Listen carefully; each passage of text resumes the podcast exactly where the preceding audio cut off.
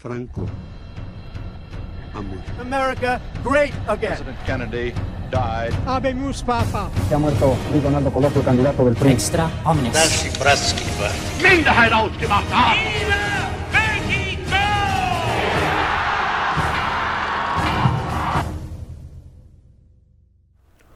La política de México, política de pistola, solo se conjuga en un verbo, madrugar.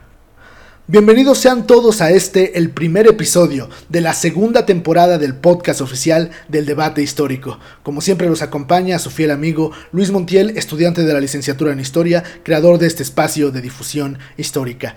Y bueno, esta nueva temporada del podcast del debate histórico viene con una reforma, viene realmente reformado, viene con un nuevo formato, el cual esperamos les guste a todos ustedes. Mi inspiración para la creación de este nuevo formato fue aquel libro del reconocido historiador Mark Bloch titulado El oficio del historiador, en el cual decía que una de las más grandes habilidades es poderle enseñar a alguien experto en el tema del que estás hablando y a alguien inexperto de la misma forma, con el mismo discurso, con las mismas palabras. Algo muy difícil, pues muchas veces nos vamos a lo general para poder hacer entender a la persona que no conoce mucho del tema y otras veces nos vamos al mucho a lo detallado para hacer que la persona que sí conoce eh, del tema nos entienda mejor y terminamos... uh, desequilibrando la balanza. A una persona no le terminamos eh, enseñando bien lo que queremos decirle. Entonces, ese es el objetivo del podcast, hacerlo mucho más ac accesible. Yo tuve el enorme error de la anterior temporada del podcast realizarla tal vez de una forma un poco más académica,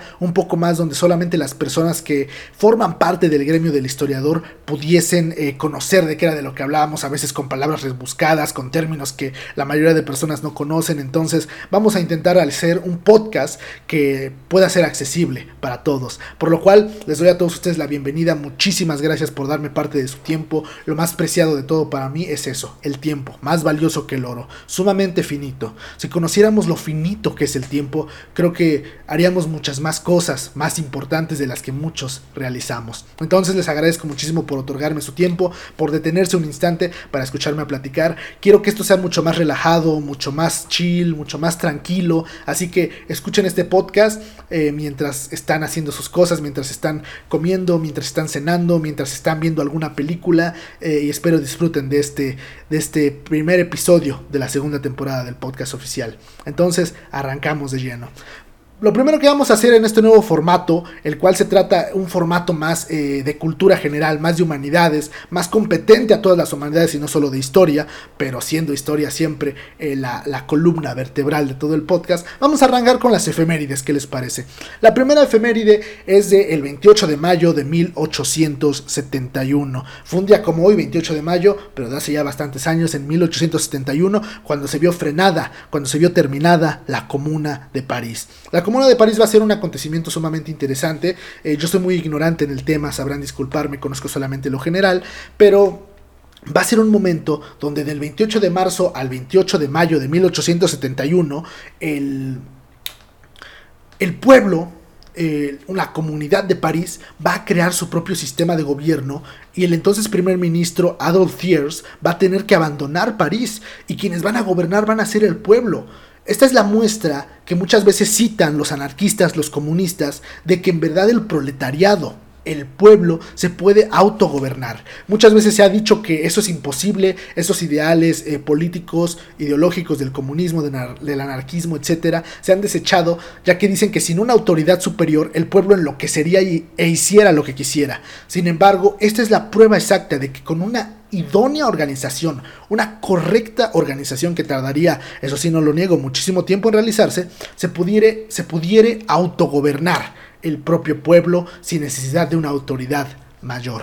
Así es que eh, lamentablemente el 28 de mayo de 1871 fue cuando Adolf Thiers recuperó París después de una brutal represión en contra de la Comuna de París y volvió a añadir eh, la capital a, a, a toda Francia. Entonces, eh, creo que la mejor forma de, reconocer el enorme logro que consiguieron toda la comunidad de París es volviendo a tomar esta fecha y recordando que un 28 de mayo pero de 1871 terminó este, esta gran acción por parte de, del pueblo, del proletariado de París.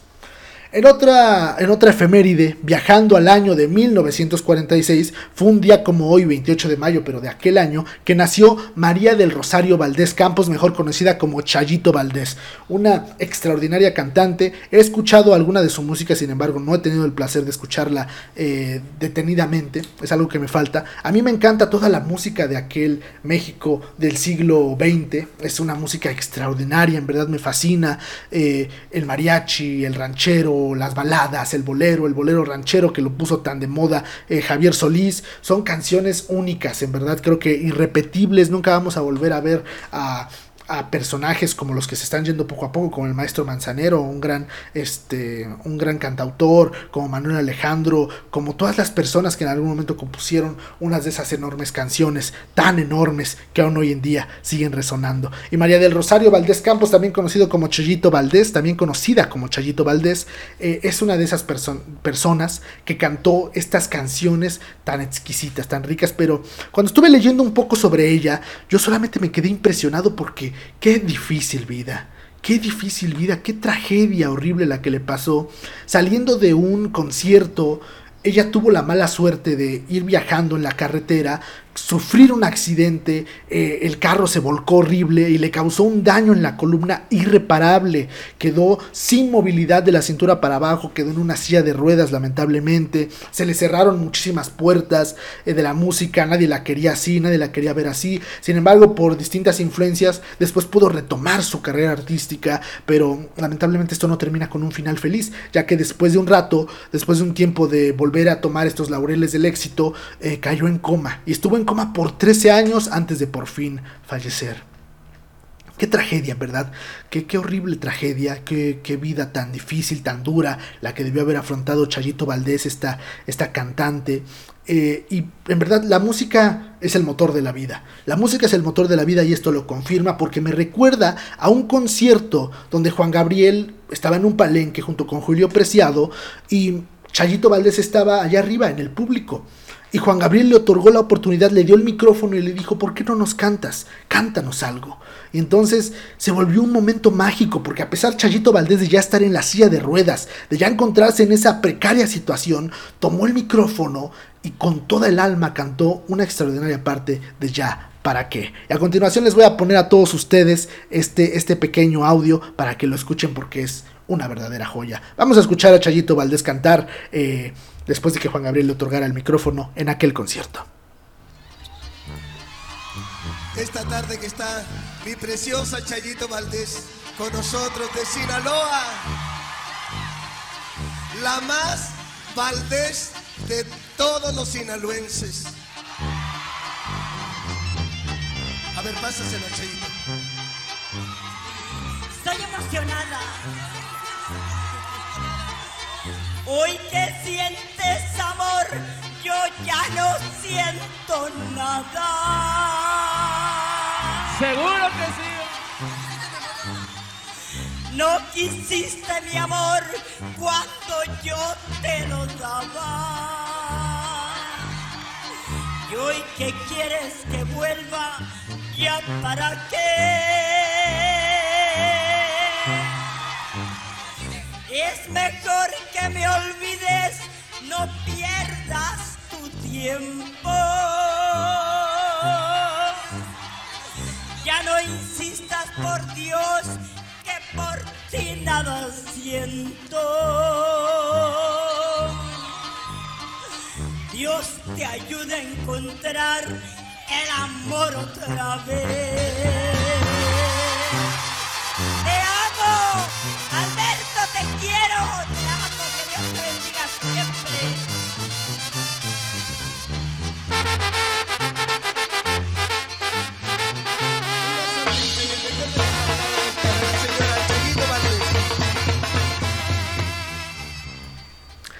Qué joya, en verdad, qué joya de principio a fin, qué mágicos momentos nos regala la música, qué forma de, acompañarse de la misma, que nos hace sentir, que nos hace vibrar tanto sentimiento a flor de piel, en verdad, qué joya de momento este que vivieron Juan Gabriel, que vivió Chayito Valdés, que a pesar de la situación precaria en la que ya se encontraba respectivo a su salud, vivió un momento mágico por parte, por un regalo de la música. En verdad la música es solamente ella puede crear momentos tan mágicos como este. Así es que hoy para recordar a esta gran señora, eh, recordamos su fecha de nacimiento un 28 de mayo, pero de 1946.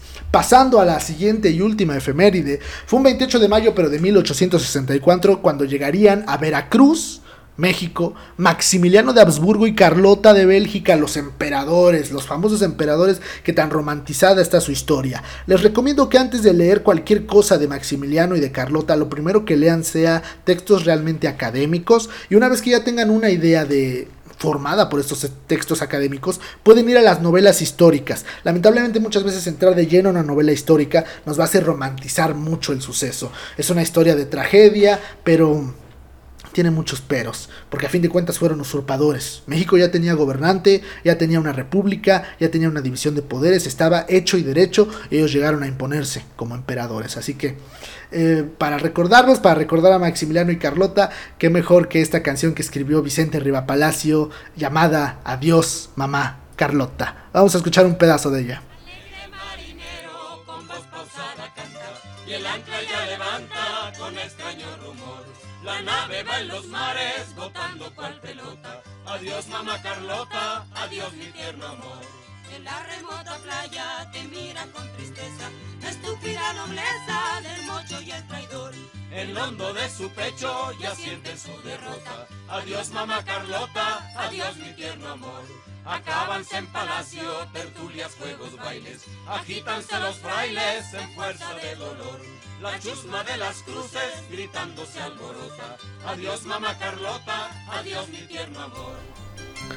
Esa es la canción que escribió Vicente Rivapalacio cuando Carlota se fue de México para buscar ayuda, para buscar refuerzos desde Francia, que Napoleón III ya le había negado a Maximiliano de Habsburgo. Con esta canción recordamos aquel suceso que fue un 28 de mayo pero de 1864 cuando llegaron a Veracruz, México, Maximiliano de Habsburgo y Carlota de Bélgica. Una vez dichas esta sección de las efemérides vamos al tema principal del podcast, el cual viene en el título y el cual ya leí una pequeña frase al principio que se las repito y dice, la política de México, política de pistola, solo se conjuga en un verbo, madrugar. ¿De dónde saqué esta frase? La sombra del caudillo, de Martín Luis Guzmán, una novela histórica deliciosa, exquisita. Tenía mucho tiempo que la conocía y hasta apenas la pude leer y es buenísima, en verdad buenísima. Se las recomiendo a todas, a todos, a todas, a todes. En verdad muchísimas eh, personas la han leído y tienen la misma opinión que yo. Una fantástica novela, en verdad. Fantástica de principio a fin. Les comparto mi emoción cuando la primera vez que la leí varias veces me quedaba en shock, me quedaba sorprendido por lo que estaba leyendo, por la minuciosidad de los detalles de Martín Luis Guzmán, que es algo que le faltó a la película. Como bien saben, existe una película de La sombra del caudillo eh, hecha por Julio, Julio Bracho, si no mal recuerdo. Julio Bracho, quien fue el quien se encargó de llevar esta, esta novela, que no se la quería dar a nadie, Martín Luis Guzmán, más que a él, para hacer la película. La película es muy buena, pero el libro es infinitamente mejor, así que si quieren ver, si están entre ver o leer la novela o ver la película, entonces les recomiendo que vayan a leer la novela, es muchísimo muchísimo más completa. El diablo está en los detalles y eso fue lo que le faltó a, la película, los detalles. En unos momentos volveremos con ello. ¿Quién fue Martín Luis Guzmán? Martín Luis Guzmán fue un escritor, periodista y político que vivió entre los años 1887 y 1976. Fue longevo el hombre por poco. Este, por poco llega a los 100 años, en verdad. ¿eh? Eh, ocupó cargos, porque él era político más que nada, ocupó cargos como senador de la República y presidente de la Comisión Nacional de Libros de Texto Gratuito. En verdad es, es, es, realmente interesante, realmente interesante el papel que jugó Martín Luis Guzmán. Él era más político, él quería hacer política, en sus tiempos libres escribía como hobby, pero lo principal era hacer política, que era lo que más a él le gustaba hacer. Yo les voy a hablar desde mi, desde mi más profunda ignorancia, pero el, señor, el escritor, periodista, eh, el premio... Eh, el premio Herralde de 2004, Juan Villoro, ya hizo una, una conferencia sumamente idónea, perfecta, la verdad, eh, el maestro Villoro es un grande para analizar estos temas. y Hizo, eh, hizo, una conferencia, la cual va a estar aquí el link en la descripción si nos están viendo desde YouTube. Eh, si no, si nos están escuchando desde Spotify, les recomiendo que vayan un momento al, al, link, al video en YouTube, para que puedan ir recogiendo todos los, los enlaces de lo que vamos presentando. Van a estar aquí en la descripción del video.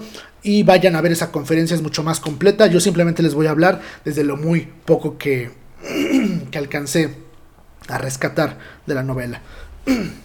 Y bueno, eh, ¿de qué va la novela? La novela es de carácter revolucionario, una novela histórica revolucionario que se centra en el conflicto post-revolucionario, eh, obviamente, de México, en el que bien recordados que una vez que murieron los más grandes héroes de la revolución, como lo fueron Carranza, como lo fueron Madero, como lo fueron Zapata, como lo fueron Villa, etcétera, etcétera, lo que va a tratarse la, la pelea va a ser por ver quién se queda con el poder.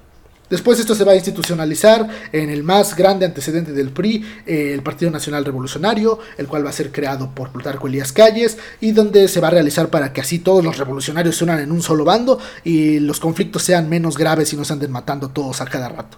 Aunque bueno, eso no será del todo, eh, no se podrá realizar del todo, ¿verdad? Pero...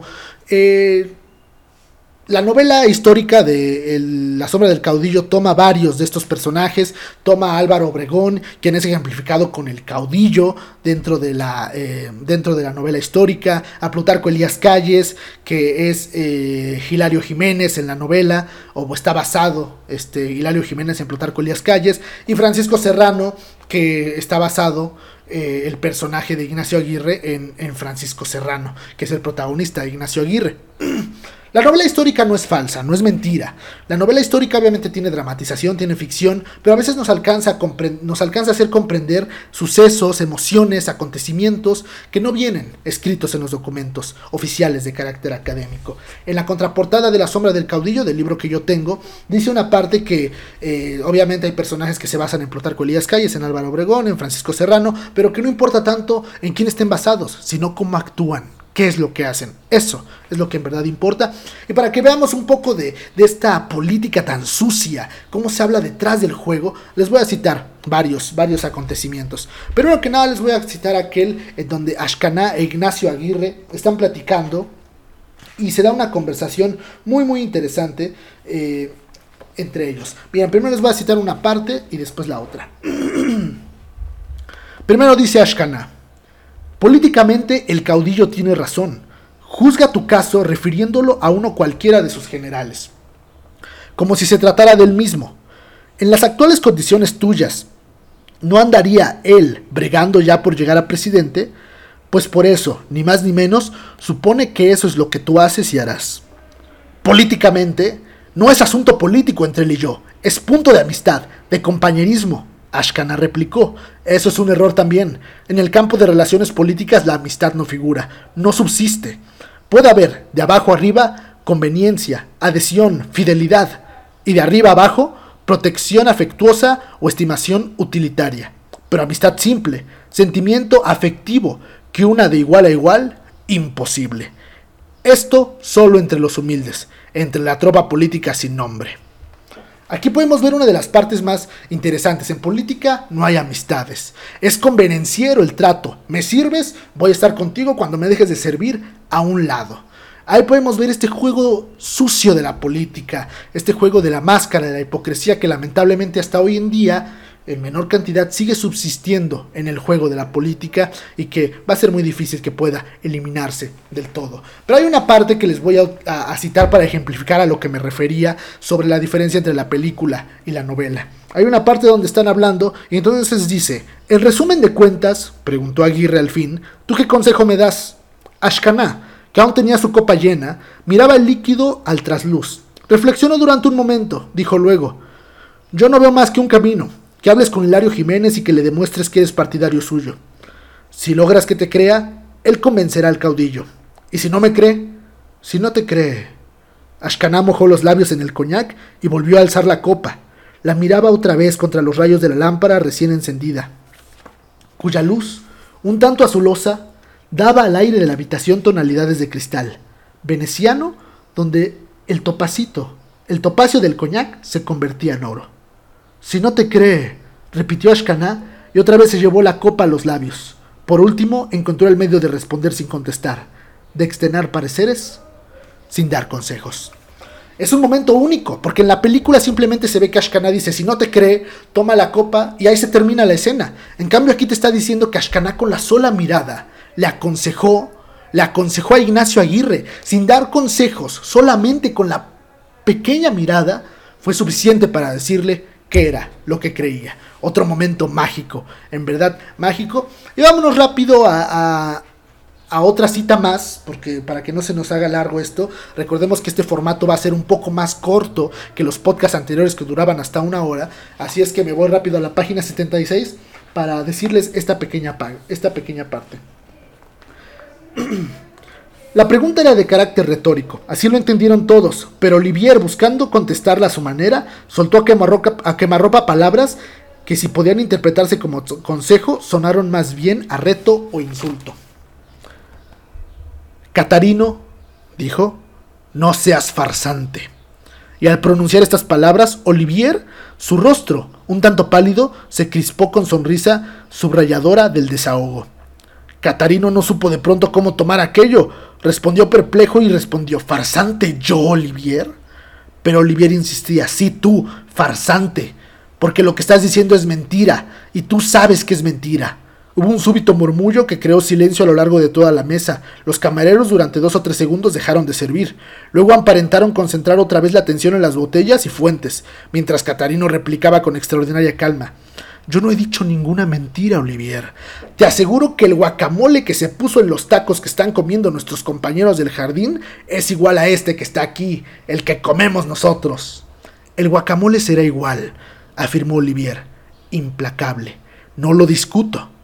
Pero la mentira consiste en que llamas compañeros a los pobres indios de la manifestación y en que dices que nosotros no disfrutaríamos de este banquete si antes no los hubiéramos visto comer a ellos.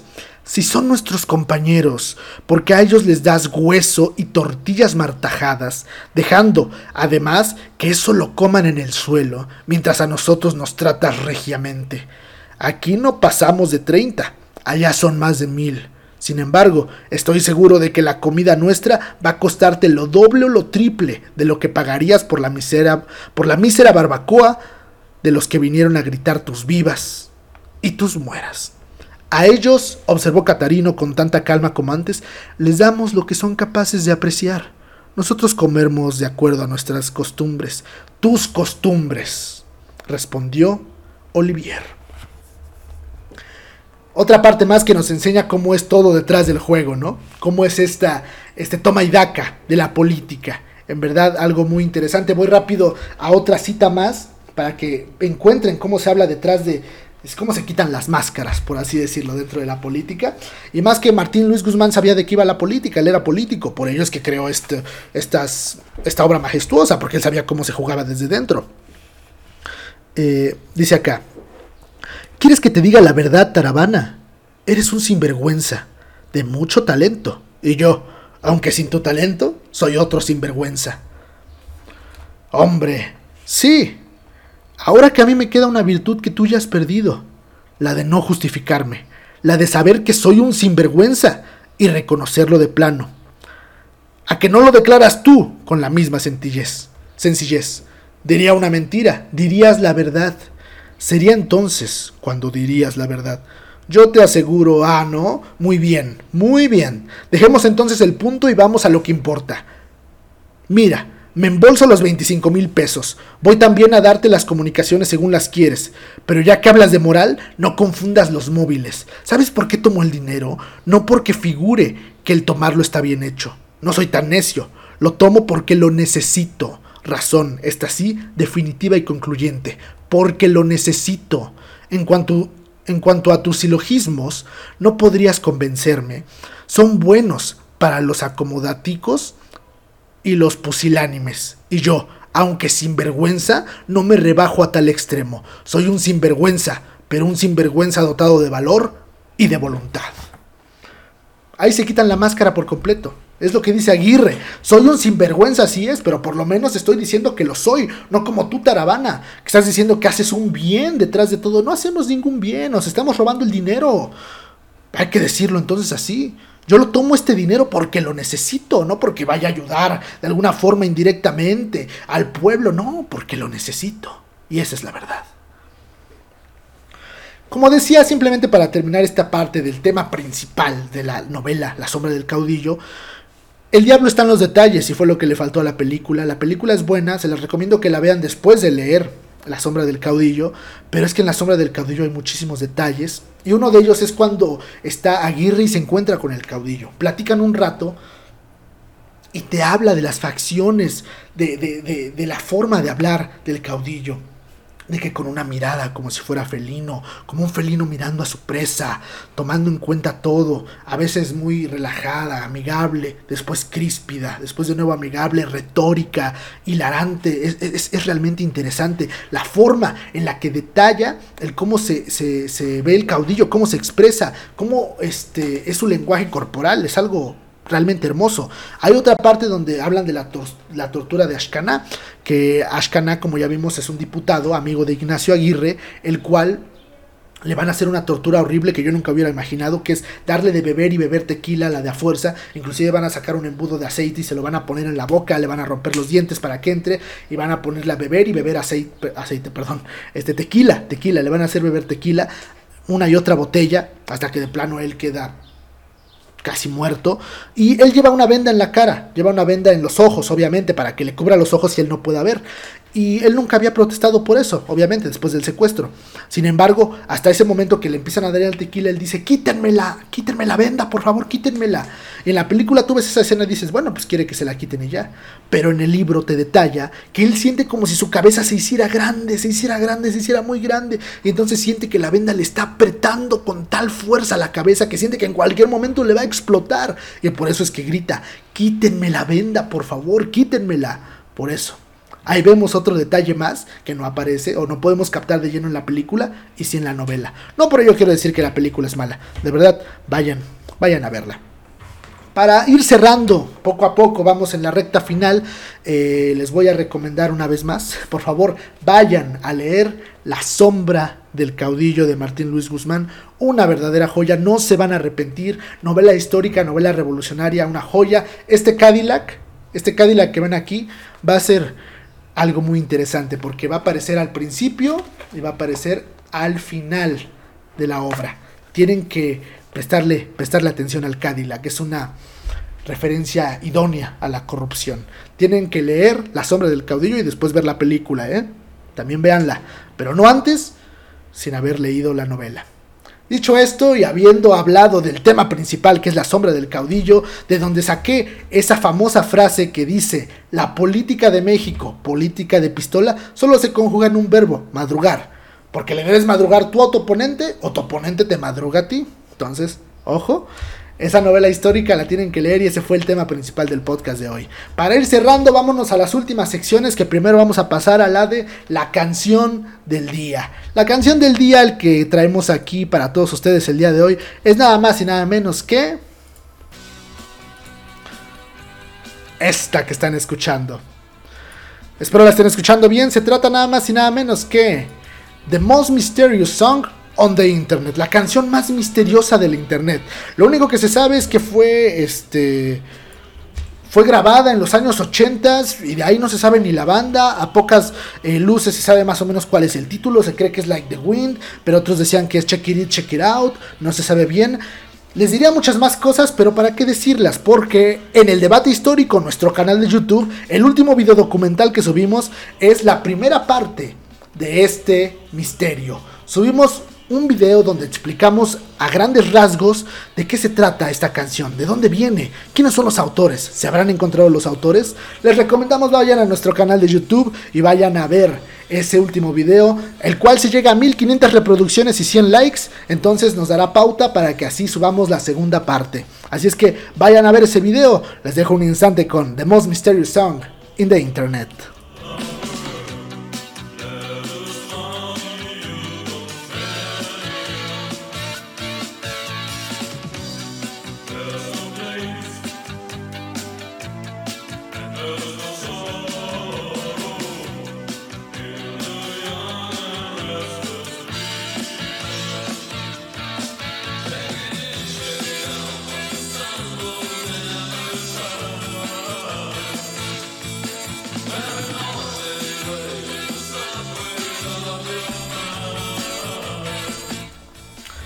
Recuerden seguirnos en nuestro Instagram oficial, El Debate Histórico, para interactuar con todas las historias que nosotros vamos publicando en Instagram y así ser saludados. El día de hoy, a grandes rasgos, saludo nada más y nada menos que a Sara Mariel, a Jair Cortés, a Alejandro Guerrero y a Diana Águila Fuentes que participaron, que interactuaron en la más reciente historia del debate histórico, donde les pregunté si estaban emocionados por el resurgimiento del podcast oficial del debate histórico. También quiero este recomendarles que vayan al canal de mi hermano, de mi buen, buen amigo Alejandro Guerrero, un cantante, un cantautor empedernido.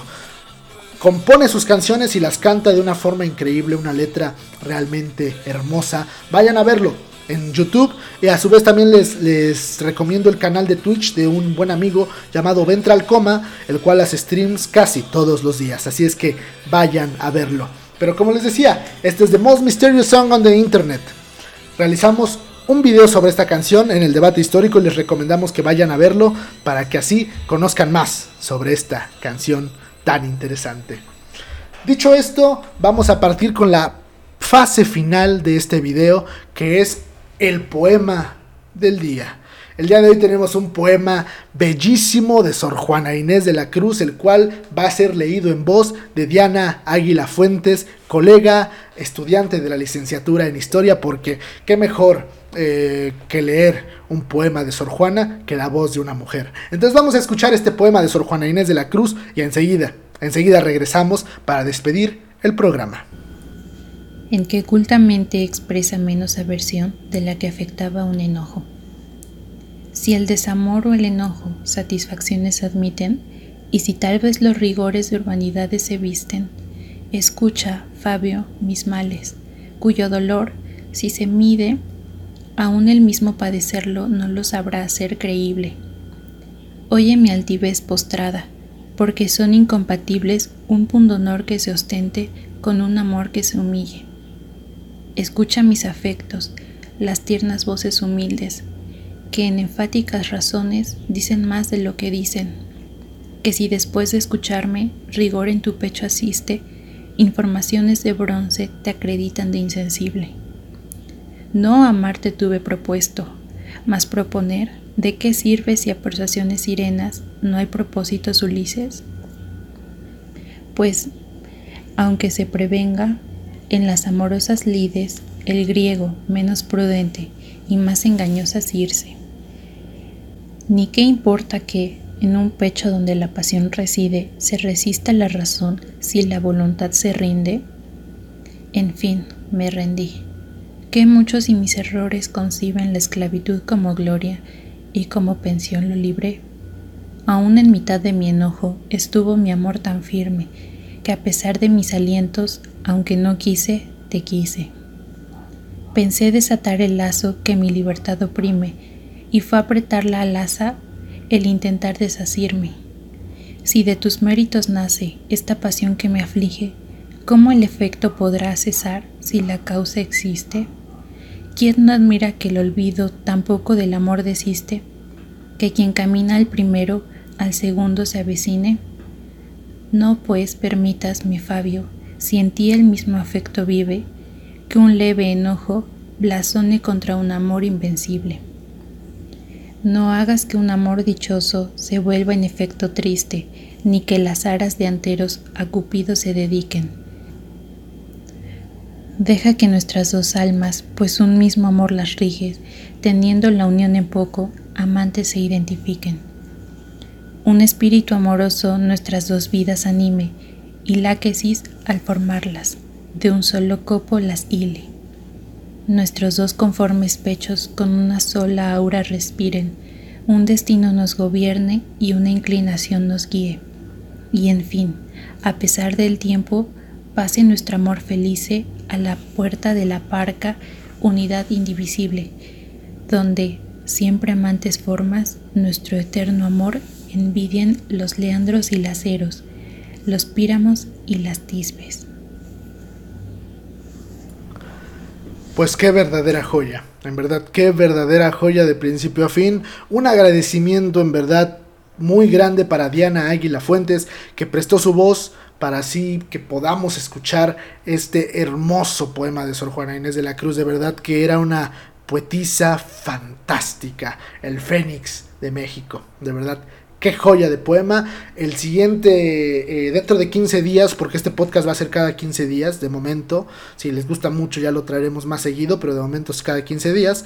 Eh, pondremos tal vez otro poema de Sor Juana. Me encantan sus poemas, en verdad, son una verdadera joya. Pero bueno, Así es como concluimos este podcast, ya se nos hizo bastante tarde, ya se nos pasó el tiempo volando, me tardé más de lo que me iba a tardar. El podcast salió un poco más largo, pero salió más corto que las anteriores ediciones. Así que eso es lo que importa, eso es lo que quería, que fuera un poco más corto para que todos ustedes pudieran disfrutarlo de principio a fin. En verdad les agradezco una vez más el tiempo invertido en este podcast, el tiempo que utilizaron de su día a día para escucharme, tal vez mientras hacían su tarea, tal vez mientras hacían algún quehacer, tal vez mientras iban en el micro con sus audífonos desde Spotify, tal vez se tomaron eh, la molestia de ponerlo en su pantalla, de prepararse una buena botana. Así es como quiero que me acompañen, así es como quiero que escuchen mi voz, así es como quiero que disfruten este podcast en verdad. Muchísimas gracias a cada uno de ustedes. Les recordamos que nos sigan en TikTok, que nos sigan en Instagram, que nos sigan en Spotify, que nos sigan en Facebook, que nos sigan en todas las redes sociales que tenemos. En verdad, tenemos muchísimas. En la descripción de este video de YouTube lo, lo tendrán si es que lo están viendo desde YouTube. Y si nos están viendo desde Instagram, simplemente búsquenos como el debate histórico en todas las redes sociales. Ahí vamos a estar. Recuerden que en TikTok subimos videos exclusivos, así es que vayan a verlos. Una vez más, les recomendamos que compren bueno, que lean, mejor dicho, La sombra del caudillo de Martín Luis Guzmán, una novela histórica fabulosa. Y me despido como iniciamos este, este podcast, con la frase, la política de México, política de pistola, solo se conjuga en un verbo. Madrugar. Mi nombre es Luis Montiel, estudiante de la licenciatura en Historia, creador de este espacio de difusión histórica, y espero verlos pronto en un video o en un podcast. Esténse atentos. Muchísimas gracias por su compañía, en verdad.